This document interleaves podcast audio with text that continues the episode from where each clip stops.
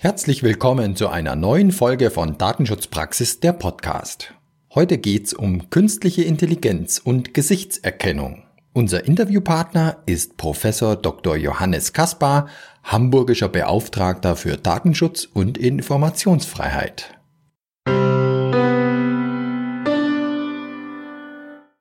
Mein Name ist Severin Putz und zusammen mit Oliver Schoncheck begrüße ich Sie zu unserer neuen Folge. Hallo Oliver. Hallo Severin und hallo liebe Hörerinnen und Hörer. Heute möchten wir uns mit unserem Interviewpartner Professor Dr. Johannes Kaspar, hamburgischer Beauftragter für Datenschutz und Informationsfreiheit, über aktuelle Entwicklungen im Bereich der Biometrie und von KI unterhalten. Stichwort ist zum Beispiel Clearview AI, das für Schlagzeilen gesorgt hat. Herzlich willkommen, Herr Professor Kaspar. Ja, hallo. Trotz der Corona-Krise geht die Entwicklung bei KI und Biometrie und Gesichtserkennung weiter. Deshalb möchten wir uns ja auch heute damit beschäftigen. Im Gespräch wollen wir später aber durchaus auch auf Corona zurückkommen, da ja auch hierfür die KI-Forschung Antworten geben möchte. Trotzdem steigen wir jetzt erstmal ein in unser Thema und Oliver, gibst du uns einen kurzen Überblick über das Thema Biometrie, KI und Gesichtserkennung? Mhm, ja, sehr gerne. Biometrische Verfahren wie die Gesichtserkennung sind ebenso ein Thema für den Datenschutz wie künstliche Intelligenz. Die Aufsichtsbehörden haben zu beiden Themen, also zu Biometrie und zu KI, zahlreiche Empfehlungen und Entschließungen veröffentlicht. Bei KI sei nur die Hamburger Erklärung, die Hambacher Erklärung genannt. Das war ein freudscher Versprecher, weil wir ja den hamburgischen Datenschutzbeauftragten dabei haben. Kommen beide Themen, Biometrie und KI zusammen, muss mit weiteren Datenrisiken gerechnet werden.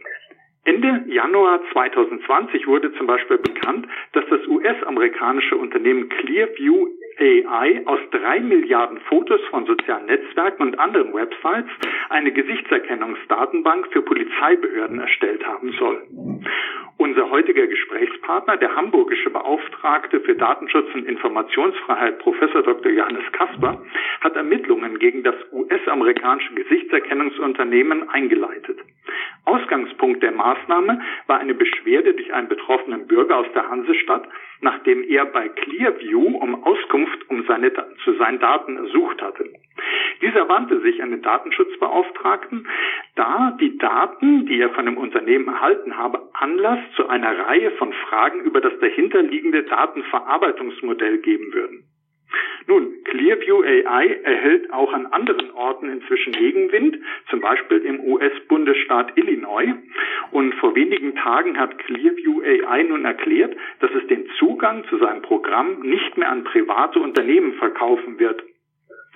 Ja, Herr Professor Kasper, wir freuen uns sehr, dass wir die Gelegenheit haben, mit Ihnen darüber jetzt zu sprechen. Können Sie uns denn etwas zu dem weiteren Verlauf Ihrer Untersuchungen sagen oder dazu, was wollen Sie konkret von Clearview AI wissen und haben die denn bisher schon was geantwortet? Ja, vielen Dank äh, für das Interesse. Äh, ich bin äh, gern bereit, hier ein paar Dinge zu Clearview natürlich zu sagen ähm, auch wenn wir natürlich uns äh, im Moment noch in einem offenen Verwaltungsverfahren befinden. Ähm, wir hatten ja die Firma äh, Clearview bereits angeschrieben. Äh, das Problem äh, ist hier natürlich, ähm, Clearview hat äh, bislang keine Niederlassung in der EU, sodass wir also direkt dann äh, mit den Kollegen dann dort in den USA kommunizieren müssen. Es ist natürlich immer besser, wenn man Ansprechpartner hat und äh, wir sind jetzt dabei, äh, einen zweiten Anlauf zu machen, nachdem unsere erste Aufforderung, äh, Fragen zu beantworten, zwar jetzt beantwortet wurde, aber ähm, doch eher mit allgemeinen ähm, Erkenntnissen ähm, zum Vorgehen des Unternehmens dann verbunden war, was uns unsere Fragen nicht beantwortet hat im Endeffekt. Wir müssen hier deutlicher nochmal jetzt nachfragen. Es geht im, im Endeffekt um die Art der Verarbeitung. Welche Fotos äh, von den Personen werden verwendet? Äh, welche Biometrie äh, kommt, welche Biometrie-Verarbeitung äh, kommt zum Ansatz? Werden äh, Fotos dann auf der eigenen Website abgespeichert? Wie ist das beim Scraping? Äh, gibt es da Ver Vereinbarungen mit den großen Netzwerkbetreibern oder läuft das alles sozusagen unter dem Radar? Erfolgt eine Löschung äh, der Daten, äh, wenn äh, etwa ein Profil gelöscht wird, ähm, auf das eben sich die, die, die Fotos beziehen, die man gewonnen hat. Und wie sieht es im Übrigen aus mit der Kundenbeziehung? Wir haben ja von äh, den äh, Medienberichten eben deutlich gehört, dass es offensichtlich eben auch in Europa, auch in Deutschland dann wohl Kunden gegeben haben äh, wird. Und da ist natürlich interessant, wer ist das? Hier sind es öffentliche Stellen, so wie wir gehört haben, sollen es öffentliche Stellen sein, aber gibt es auch private Stellen möglicherweise, die hier auf den Zug aufgesprungen sind. Ja, das sind alles Fragen, äh, deren Beantwortung erwarten wir schon noch und äh, werden uns dann natürlich überlegen, wie wir weiter in äh, diesem Verfahren vorgehen. Mhm. Sehen Sie denn äh, da auch einen Vorteil vielleicht äh, für Ihre Ermittlungen, dass jetzt beispielsweise in Illinois äh, sind ja verschiedene Sammelklagen jetzt aufgenommen worden gegen Clearview AI, dass man vielleicht so, äh, sagen wir mal, so international äh, vom Datenschutz her das Unternehmen ein bisschen in die Zange nehmen kann? Naja, das ist immer nicht so leicht. Wir haben ja ganz unterschiedliche rechtliche Regelungen, äh, insbesondere äh, mit Blick eben auch ähm, auf äh, den Schutz von äh, Verbrauchern. Gibt es in den USA ganz andere, ähm, äh, eine ganz andere Systematik vorzugehen.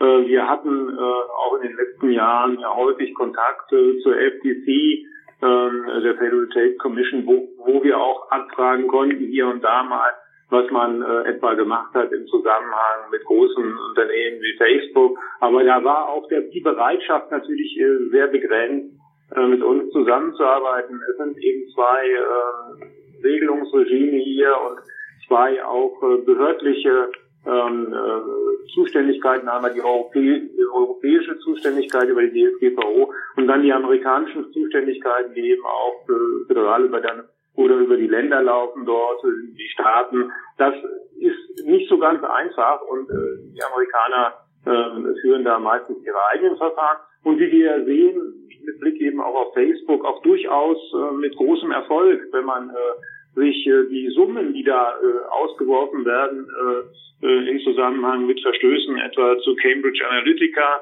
anschaut, dann geht es ja um Milliarden, äh, fünf äh, Milliarden äh, US-Dollar, die da verhängt wurden. Das sind Summen, an die kommen wir hier, gerade was äh, den Facebook-Konzern anbelangt, nicht ansatzweise heran, aber das hat wiederum andere Gründe. Aber es zeigt eben auch, wir äh, stehen hier nicht in einem ähm, Kommunikationsverhältnis, das sozusagen äh, auf Austausch von Daten mit Blick auf die Ermittlung äh, solcher Vorgänge ausgerichtet ist, sondern wir sind doch zwei unterschiedliche Systeme, die äh, eben auch äh, nur bedingt miteinander bislang äh, kommunizieren und äh, kooperieren. Das finde ich schade. Vielleicht lässt sich ja da in Zukunft etwas äh, verbessern.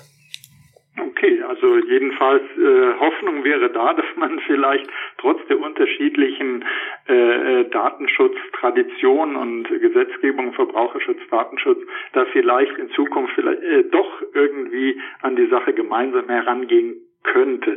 Kommen wir mal zu Deutschland selbst, denn Sie sind ja in weiteren Vorgängen aktiv, bei denen es um Gesichtserkennung geht.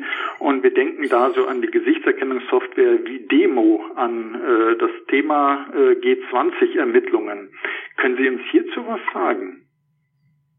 Ja, ja, das Thema ist ja in der Tat äh, sehr aktuell ähm, äh, berichtet worden. Wir hatten äh, uns ja, nachdem klar wurde, dass eben eine Gesichtserkennungssoftware ähm, ähm, von der hamburgischen Polizei äh, eingesetzt wurde, die Demo, ähm, äh, mit äh, der eben alle äh, Fotos und Videos äh, aus äh, dem äh, damaligen äh, Komplex G20 ähm, auf ähm, äh, ähm, biometrische Merkmale analysiert wurden, ähm, mit der Sache beschäftigt. Die Gesichter, die dort aufgenommen worden sind, äh, also haben äh, zu ganz großen ähm, Mengen gar nichts zu tun mit Verstößen, mit ähm, äh, Verstößen gegen ähm, Strafgesetze. Insofern geht es etwa um Personen, die dort eben ganz normal ihrer, ihrem Recht, äh, Demonstrationen auszuführen, nachgehen oder Personen, die eben im öffentlichen Bereich, im öffentlichen Verkehr, in den öffentlichen Verkehrsmitteln zu, auf dem Weg eben dann zur Arbeit sind. All dies haben wir zum, zum äh, Anlass genommen, dort das Ganze zu hinterfragen und sind dann in der Tat ähm, auf die ähm, rechtliche ähm, äh, Schlussfolgerung gekommen, dass es eine Rechtsgrundlage für einen so weitgreifenden Eingriff äh, in biometrische Daten ganz un unbeteiligter Personen eben nicht gibt. Äh, in der Strafprozessordnung äh, nicht, aber auch nicht in der äh, in der ähm, äh, im Bundesdatenschutzgesetz. Insofern äh, haben wir dann eine Beanstandung ausgesprochen. Diese Beanstandung, diese Beanstandung wurde nicht abgeholfen, sodass wir dann eben eine Anordnung gemacht haben an die zuständige Innenbehörde, ähm, in, entsprechendes Referenzdatenmaterial, also diese Referenzdatenbank, die aus ähm, ähm, äh, Hunderttausenden von, von einzelnen Gesichtern besteht, zu löschen. Dies wurde abgelehnt. Stattdessen eben wurde gegen unsere Anordnung Klage erhoben vor dem Verwaltungsgericht Hamburg. In erster Instanz äh, hat das Verwaltungsgericht entschieden, ähm, dass äh, der äh, Klage der, des, äh, der, der Innenbehörde ähm, äh, im Endeffekt Erfolg beschieden war und hat unsere Anordnung aufgehoben.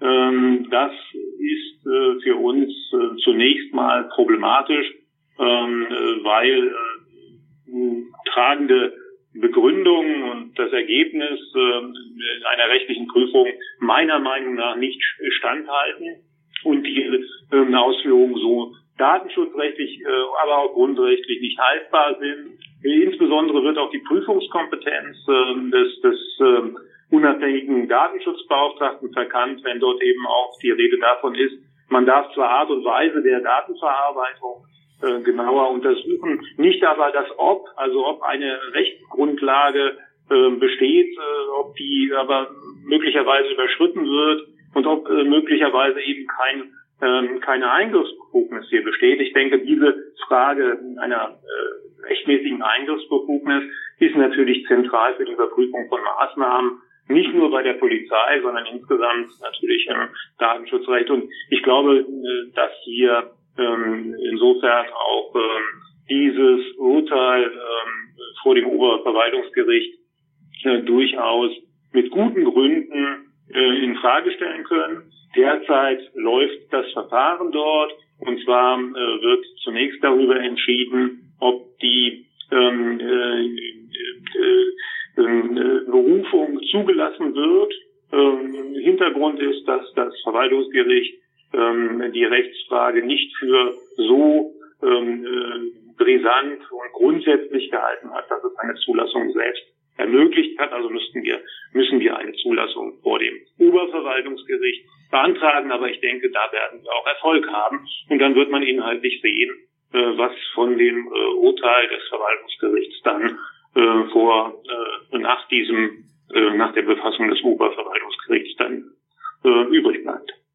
Und ich denke mal, äh, dass die, die Entwicklung, das äh, werden wir alle auch mit Spannung natürlich verfolgen, weil es ja für uns alle ganz wichtig ist zu wissen, dass wir Klarheit, Rechtssicherheit haben, wenn es um Biometrie geht.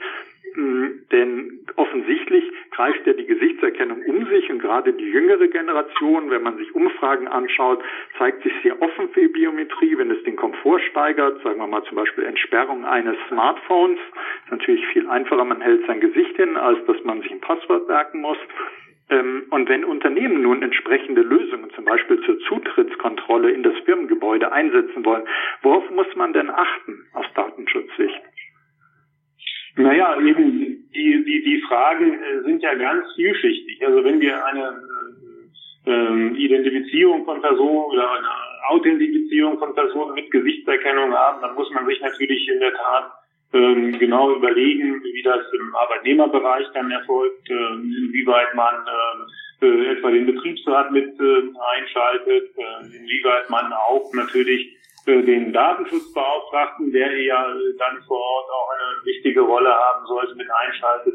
Das sind äh, ganz wesentliche Punkte. Man muss sich natürlich auch anschauen, äh, sind solche Zugangsmöglichkeiten vereinbar mit ähm, Artikel 9 der Datenschutzgrundverordnung, die eben äh, besondere äh, Vorgaben macht für ähm, äh, besondere Kategorien von Daten, wozu eben auch biometrische Daten gehören. Das sind alles Fragen, ähm, die äh, dann berücksichtigt werden müssen. Ähm, die biometrischen Verfahren sind ja äh, sozusagen kein Teufelszeug per se. Das Entsperren eines Handys äh, über die äh, Gesichtserkennung ist äh, sicher äh, etwas ganz anderes und ansatzweise nicht vergleichbar mit einer Speicherung von Hunderttausenden von Daten von, von Bürgerinnen und Bürgern, eben im weiteren Verlauf möglicherweise dann auch eben anlasslos, ohne dass gegen diese Person etwas vorliegt, über einen Zeitraum hinweg, der äh, Jahre überschreitet. Das sind ganz unterschiedliche Fragestellungen, die äh, eigentlich nur äh, die Gemeinsamkeit haben, dass es um biometrische Daten geht. Mhm. Und äh, wenn wir jetzt, ähm, Sie hatten ja gerade schon gesagt, Clearview AI, wenn wir das nochmal als Beispiel nehmen, wo äh, riesige äh, Sammlungen von biometrischen Daten womöglich angelegt werden und unklar ist, wofür das alles verwendet werden kann, wenn wir zu dem Missbrauchspotenzial kommen würden, Gesichtserkennung in Verbindung mit KI, ähm, sehen Sie da äh, das besonders hohe Missbrauchspotenzial, weil KI äh, eben diese Unmengen von Fotos sehr schnell analysieren kann? Oder was macht das besonders äh, kritisch? Ja, natürlich ist die KI äh, im, Endeffekt äh, die ähm, äh, technische Basis dafür, Gesichtserkennung auf höchstem Niveau äh, auszuführen und mit einer ähm, äh, schier unbegrenzten Menge von Referenzdaten. Ähm, es, Im Grunde wird die Gesichtserkennung durch die KI erst perfektioniert, mit, äh, insbesondere mit Blick eben äh, auf ähm, auf Echtzeiterkennung. Ähm, Echtzeiterkennung, das heißt also in dem Moment, wo Personen durch ähm, Kamerabereiche laufen, gehen, ähm, erkennt die KI äh, äh, Software natürlich sofort das Gesicht, auch wenn das Gesicht des Einzelnen selbst möglicherweise nicht voll im Umfang im Kamerabereich ähm, dann äh, tatsächlich ist. Insofern, die KI ist ja eine Art von Mustererkennung ähm, die es ähm, durch maschinelles Lernen ähm, äh, im Prinzip zu einer Perfektion gebracht hat, die allerdings immer auch äh, fehlerhaft ist, weil wir natürlich False Negatives und False Positives haben als Ergebnis dieser Berechnung. Und wir werden also immer das Problem haben, dass wir nicht eine hundertprozentige Quote erzielen. Aber die äh, künstliche Intelligenz versucht sich natürlich äh, stetig zu verbessern. Das Problem, das Problem der Risiken ähm, hierbei äh, ist natürlich, äh, sind natürlich die, die Möglichkeiten, eine äh, zentrale äh, Massenüberwachung herbeizuführen durch solche Verfahren äh, über ganze Stadtbezirke hinweg. Wir kennen das aus China, wo wir es geschätzt mit 600 äh, Millionen Videokameras äh, im öffentlichen Raum dann zu tun haben, die eben auch über, äh, über Gesichtserkennungsverfahren laufen. Da gab es eine, das war schon im Jahre 2017, ein, ein, eine äh, interessante Berichterstattung eines BBC-Reporters, der äh, dort zu den Pekinger Behörden gegangen ist, sein Bild vorgelegt hat und gesagt hat, ich will mal einen Test machen, wie lange ihr braucht, um mich aus der Stadt oder in der Stadt zu detektieren über eure äh, Software. Und der ist dann äh, losgegangen und nach sieben Minuten wurde er von Polizisten im Stadtgebiet angehalten und festgenommen. Also äh, es geht äh, in sehr, sehr schneller Zeit und es ist im Prinzip jeder vollkommen zu verfolgen im öffentlichen Raum mit dieser Art von Technologie. Also das ist eine, eine Risikotechnologie, eine massive Risikotechnologie für das informationelle Selbstbestimmungsrecht. Und ähm, das ist der eine Punkt. Der andere Punkt der, der Risiken ähm, ist natürlich der, dass KI-gestützte ähm, äh, Software ähm, durchaus Diskriminierungsrisiken hat, dass wir eben äh, gerade bei Geschlecht, Rasse, Alter ähm, eben äh, unterschiedliche Fehlerquoten haben bei solchen Systemen und dass ähm, äh, im Prinzip diese KI-gestützten Verfahren Blackboxes sind, bei denen es nach, von außen her schwer erkennbar ist, warum ein Ergebnis so erfolgt und nicht so. Und ähm, in dem Moment, wo die, wo die Algorithmen, die Basis sind für das äh, maschinelle Lernen dann, ähm, nicht ähm, zu, mit, mit, mit bestimmten mit bestimmten Verzerrungen ähm, versehen sind, wird das Ergebnis auch verzerrt sein. Das heißt, wir bekommen falsche Ergebnisse und das kann eben auch zu Diskriminierung führen. Bei Videoüberwachung, gestützter Videoüberwachung mit KI haben wir es jetzt damit zu tun, dass etwa ähm, hellhäutige Männer äh, besser äh, detektiert und erkannt werden können als äh, äh, etwa bei dunkelhäutigen Personen, insbesondere bei Frauen. Da gibt es dann Verzerrungen, die dazu führen, dass eben ein höherer Fehlerquotient ähm, bei bestimmten äh, Gruppen von Menschen äh, vorliegt, der dann dazu führt, dass die eben dann im öffentlichen Raum angehalten festgesetzt werden erstmal, was natürlich dann in der Tat diskriminierend ist.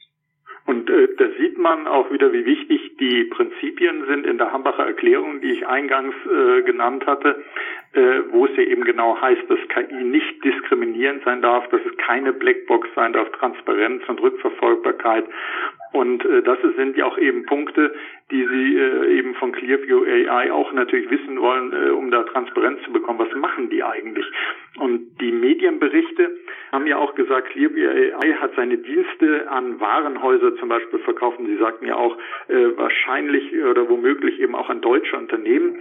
Wenn jetzt ein Unternehmen in Deutschland entsprechende Dienste angeboten bekommen hat äh, oder in Zukunft vielleicht angeboten bekommt, weil es ist ja zu befürchten, äh, dass solche Dienste immer mehr um sich greifen werden, äh, die eben aus dem Ausland zu uns hereingetragen werden über das Internet. Wie soll man sich da verhalten?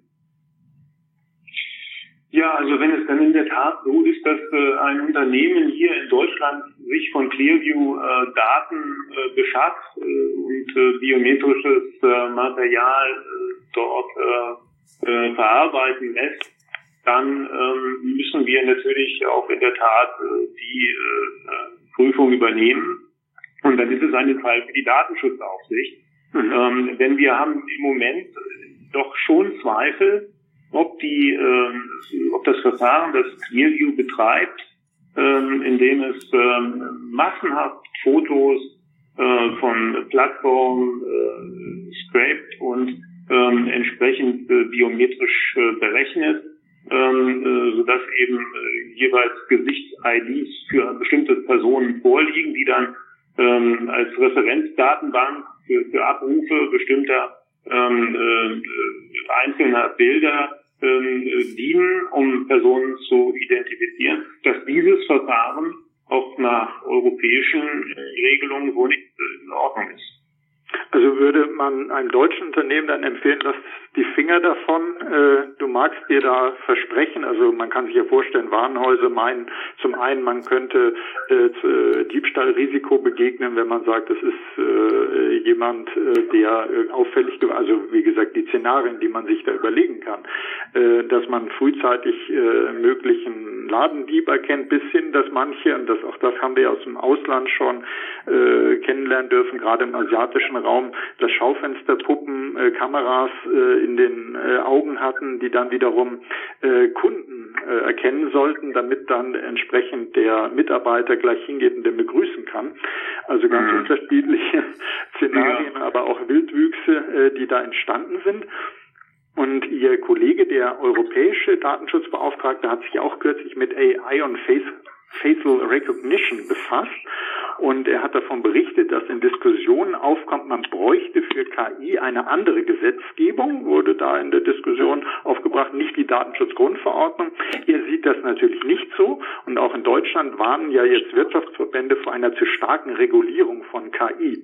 Was würden Sie solchen Argumenten entgegnen? Die Datenschutzgrundverordnung soll doch nicht auf KI angewandt werden, denn eigentlich muss KI äh, alles Mögliche mit den Daten machen können, um erfolgreich zu sein.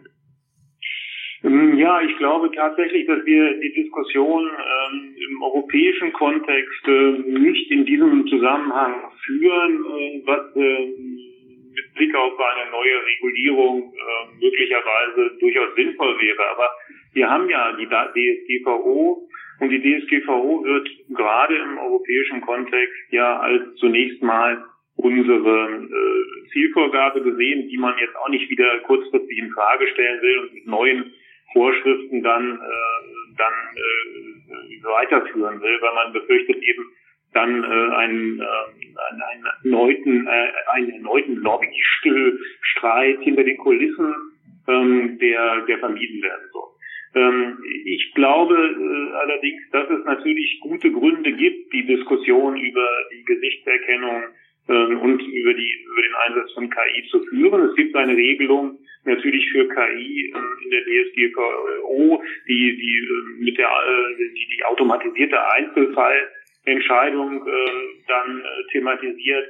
Diese Vorschrift ähm, hat natürlich auch Anwendung auf KI, ähm, ist aber nur eben in begrenzter Weise operationalisierbar, ähm, weil es äh, dann ja auch meistens um direkte Entscheidungen geht. KI bereitet aber Entscheidungen häufigerweise vor. Das heißt, eine Entscheidung wird von der KI dann am Ende häufig nicht getroffen, sondern von dem Menschen, der, der, der, der den Vorschlag der KI dann äh, umsetzt und den möglicherweise nochmal überprüft. Insofern ist natürlich das gesamte äh, rechtliche Konstrukt ähm, äh, durchaus äh, schwierig und man muss sich fragen, ob das dem hohen, der hohen Brisanz, gerade der ähm, Gesichtserkennung, der Technologie in diesem Feld äh, durchaus entspricht. Aber wir müssen auch gleichzeitig sehen, es ist ja nicht nur der private Bereich, der von der DSGVO erfasst wird, sondern es ist auch der öffentliche Bereich, wenn es um öffentliche Stellen geht, äh, die ähm, biometrisches ähm, äh, äh Material eben über KI verarbeiten. Dann haben wir ja hier die JI-Richtlinie, die ähm, äh, gerade für öffentliche Stellen gilt und die dann im nationalen Recht, insbesondere eben durch ähm, Regelungen in der Strafprozessordnung oder im Gefahrenabwehrrecht umgesetzt werden muss. Und hier besteht natürlich auch eine, eine hohe, ein hoher Bedarf an Regulierung im nationalen Bereich. Das darf man nicht vergessen. Wir sind ja in diesen Bereichen weitgehend auch auf die nationale Rechtsetzung angewiesen. Und das zeigt ja auch gerade der G20-Fall in Hamburg, aber auch ähm, die ähm, Videoüberwachung ähm, äh, gestützt durch äh, Gesichtserkennungstechnologie im Bereich Berliner Südkreuz, ähm, wo eben der, das Bundesinnenministerium ein Forschungsprojekt hat laufen äh, lassen. Hier geht es letztlich um nationale Regelungen, die wir brauchen. Und die fehlen. Und solange diese fehlen, haben wir eigentlich im nationalen Bereich gar nicht äh, das Problem, dass wir uns mit diesen Dingen beschäftigen müssten, äh, wenn klar würde, dass man eben als ähm, im politischen Bereich ganz deutlich äh, erkennt, dass eine Rechtsgrundlage fehlt. Wie gesagt, in Hamburg ist das nicht erkannt worden. Darum unser Verfahren, wie ich das äh, beurteile, hat der Bundesinnenminister jedoch ganz deutlich erkannt, dass eben dort äh, mit Blick auf die Bahnhöfe eine Echtzeitvideoüberwachung, Echtzeitgesichtserkennung nicht greifen kann solange nicht entsprechende gesetzliche Rahmungen davor vorliegen. Und die sind im Moment nicht gegeben. Und äh, wie gesagt, insofern gehe ich davon aus, dass diese Probleme uns insoweit erstmal äh, kann, äh, äh, nicht direkt betreffen, aber natürlich äh, mitbedacht werden müssen und wir uns genau angucken müssen, wie die Diskussion hier weiter fortläuft. Mhm. Es, es gibt ja in der Datenschutzgrundverordnung ein Instrument mit den Verhaltensregeln, das äh, leider bisher so gut wie gar nicht äh, zur Anwendung kommt, obwohl ich persönlich das eigentlich ein sehr gutes äh, Mittel fände. Äh, wäre das denn etwas äh, nach Ihrer Ansicht, wo zum Beispiel Verbände für KI etwas entwickeln könnten und der zuständigen Aufsichtsbehörde zur Genehmigung vorlegen könnten, dass man so Verhaltensregeln hätte, wie man KI einsetzt? sicherlich in Anlehnung an die Prinzipien, die die Aufsichtsbehörden, die die Datenschutzkonferenz schon veröffentlicht hat. Also die äh, Frage, wie man KI einsetzt, ist natürlich in der Tat ähm, äh, sehr vielschichtig und äh, da gibt es erstmal natürlich viele Anwendungsbereiche. Ähm, wenn man dann etwa zur Authentifizierung KI einsetzt, dann äh, äh, muss äh, das natürlich in der Tat ähm, auch näher geklärt werden, wie die Voraussetzungen dazu sind. Ich weiß nicht, ob ähm, eine äh, branchenspezifische Verhaltensregelung hier äh, sozusagen als Soft Law äh, so etwas äh, erleichtern würde. Ähm, ich ähm, äh, kann mir vorstellen, dass die äh, Fragen der Authentifizierung ähm, von Personen letztlich äh, auch natürlich äh, insbesondere ähm, mit Blick auf die DSGVO selbst und sehr, sehr direkt äh, geregelt werden können. Also ich würde jetzt nicht unbedingt sehen, dass das ein Bereich ist für ähm, äh, für, für, für Verhaltenssteuerung im mittelbaren Bereich mhm. durch ähm, branchenspezifische äh, Vereinbarungen. Okay ist, äh, ist ja ein wichtiger Punkt, weil es gibt da zum Beispiel auch im Bereich Cloud jetzt Überlegungen, man könnte da vielleicht für Verhaltensregeln was machen. Und da wäre ja eine, äh, werden wir beobachten, was da der KI-Verband zum Beispiel auch noch so alles entwickeln wird. Äh, eine letzte Frage meinerseits, Stichwort Facebook nochmal, Sie haben es zwischendurch genannt und äh, die sind ja nun auch mit Gesichtserkennung aufgefallen, sind im Bereich KI unterwegs. Macht es denn hier Probleme, dass die Datenschutzkolleginnen und Kollegen in Irland manchmal eine andere Auffassung zu haben scheinen? Also das ist jetzt bei der Frage der Gesichtserkennung äh, durch Facebook äh, nicht so unmittelbar das ganz wichtige Problem. Ich denke, wir haben ja vor einigen Jahren die Diskussion gehabt, wie sieht es denn aus mit der Gesichtserkennung bei Facebook, die eingeführt wurde ähm, in, äh, sozusagen über Nacht ja in, in diesem Netzwerk, ohne dass äh, betroffene Personen äh, ihrer Einwilligung gefragt wurden. Das haben wir ja sehr kritisch kommentiert und haben auch entsprechend ähm, Verfahren äh, gegen Facebook damals äh, eingeleitet. Das Ganze hat sich dann im europäischen Kontext ja weiterentwickelt. Viele Kolleginnen und Kollegen sind da auch unserer Auffassung gewesen. Und es hat am Ende dann dazu geführt, dass Facebook zurückgerudert ist und die Einwilligungslösung in Europa ja eingesetzt hat. Mhm. Das ist in der Tat auch Stand heute. Ähm, äh, ich gehe davon aus, dass dieses äh, auch funktioniert.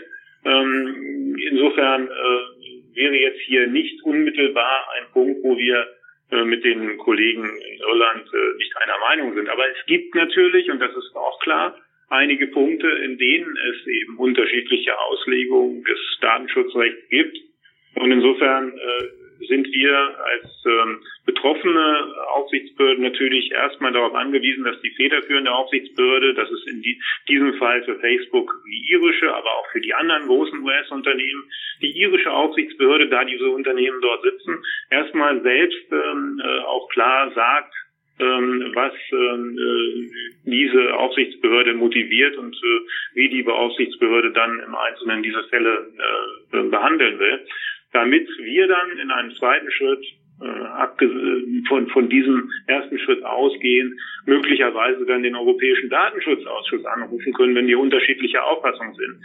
Dieses ganze Verfahren der Kohärenz, der Kooperation im europäischen Kontext bei der grenzüberschreitenden Datenverarbeitung hat sich in den letzten zwei Jahren leider überhaupt nicht bewährt, weil es ist sehr bürokratisch, es ist sehr schwerfällig und es führt eben leider nicht zu, zu erfolgreichen Ergebnissen bislang, was sich ja allein schon in der Tatsache erkennen lässt, dass die vielen, vielen Unternehmen, die im großen Maßstab eben Daten verarbeiten und in Irland ansässig sind, bislang ja ähm, äh, nicht äh, Gegenstand eines einzigen äh, Bußgeldverfahrens äh, waren.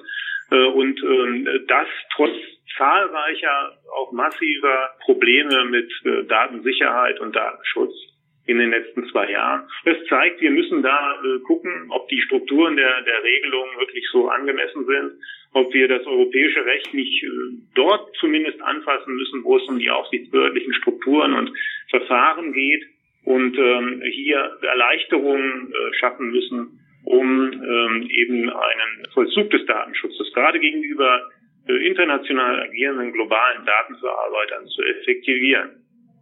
Mhm, ich glaube, das ist ein sehr gutes äh, Beispiel, was Sie uns hier beschrieben haben, warum die deutschen Aufsichtsbehörden und dann ja letztlich auch der Europäische Datenschutzausschuss auch nochmal klar gemacht hat für die Evaluierung der Datenschutzgrundverordnung, dass man in dem Bereich äh, nochmal schauen müsste mit dem Kohärenzverfahren. Und äh, ja, da sind wir natürlich alle sehr gespannt, äh, was da entsprechend äh, bei der Kommission letztendlich berichtet wird, was da rauskommt, ob sich da etwas äh, entwickeln kann. Von meiner Seite schon mal herzlichen Dank, äh, Herr Professor Kasper. Ich würde an meinen Kollegen äh, geben, der auch noch Fragen an Sie hat. Gerne, danke. Ja, ich möchte nochmal den Kreis schließen, sozusagen zum Anfang zurückkommen, wo ich schon mal angedeutet habe, ich möchte nochmal den Aspekt Corona, die aktuelle Entwicklung hier mit reinbringen. Wissenschaftler und Tech-Konzerne, die sich schwerpunktmäßig mit KI beschäftigen, bieten ihr Wissen und ihre Möglichkeiten aktuell auch im Rahmen der Corona-Krise für zum Beispiel die Nachverfolgung der Infektionsketten und die Impfstoffforschung an. Haben Sie mit dieser Entwicklung auch behördlich schon zu tun gehabt? Und was sind Ihre Gedanken so allgemein dazu? Ja, also wir hatten ansatzweise damit zu tun. Ähm, da ging es um eine App, die lag aber nicht sozusagen direkt im Spielbereich äh, unserer Zuständigkeitsbereich unserer Behörde. Da ging es um eine App, die eben auch Infektionsketten äh, zurückverfolgen wollte. Das ist natürlich alles sehr, sehr schwierig und problematisch. Ähm, wir gehen äh, insofern davon aus, dass wir schon zentrale Modelle benötigen und ein solches zentrales Modell wird ja durch die Corona-App äh, jetzt des Robert-Koch-Instituts, die ja leider noch nicht zugänglich ist und noch nicht entwickelt wurde, aber über die schon viel gesprochen wurde, ähm, dann bereitgestellt. Ich gehe davon aus, dass diese äh, Art von ähm, App auch äh, durchaus dazu beitragen wird, die Infektionsketten vermeiden, aber auf Basis der Freiwilligkeit der Nutzerinnen und Nutzer und auf Basis des Grundsatzes der Erforderlichkeit und der Datenminimierung und der weitgehenden Anonymisierung beziehungsweise Pseudonymisierung von Daten. Insofern sind diese Modelle natürlich jetzt im Moment ganz wichtig und ich glaube insofern äh, auch, dass die Diskussion, die wir hier haben, nicht umsonst war. Wir haben äh, ja sehr viel um Datenschutz, äh, Datensicherheit auch äh, debattiert. Es gab ja unterschiedliche Ansätze äh, und ähm, gerade auch die Diskussion über das zentrale und das dezentrale Modell haben ja gezeigt, am Ende hat die Politik ja hier auch durchaus den Datenschutz ähm, erkannt und äh, im Blick gehalten und sich für ein solches äh, Modell äh, auch dann entschieden. Ähm, ich glaube, das ist in der Tat ein Punkt, der sehr erfolgreich war und ähm, mit Blick auf viele, viele einzelne Ideen, die wir sicher auch haben, ähm, wie gesagt, kann ich im Moment keine, keine weiteren Informationen geben. Die ähm, liegen dann jedenfalls nicht bei uns in der Behörde vor. Vielen Dank für die Einschätzung. Da möchte ich Ihnen recht geben. Auch ich fand das sehr bezeichnend, dass tatsächlich in dieser Frage die äh, zentrale, dezentrale Speicherung bei der Corona-App, dass da das wirklich hoffen lässt, dass, dass da dann letzten Endes sich doch die Datenschutzsicht mehr durchgesetzt hat. Ja, vielen lieben Dank, Herr Professor Kaspar. Vielen lieben Dank, Oliver, für die Moderation. Ja, sehr gerne. Ja, ich bedanke mich auch, Herr Schoncheck, Herr Fuchs. Es sind ja so viele Dinge, also gerade was die Details auch von biometrischer Gesichtserkennung dann äh, betreffen, das kann man ja alles gar nicht äh, abfragen, aber ich glaube, wir haben schon einen ganz guten äh, Querschnitt gehabt. So ist es. So haben wir ein schönes Gespräch geführt. Ich danke Ihnen. Ich danke auch unseren Hörerinnen und Hörer fürs Zuhören und sage ein herzliches Dankeschön. Wenn Sie Fragen an uns haben, bitte schreiben Sie uns einfach an dsp.wk.de.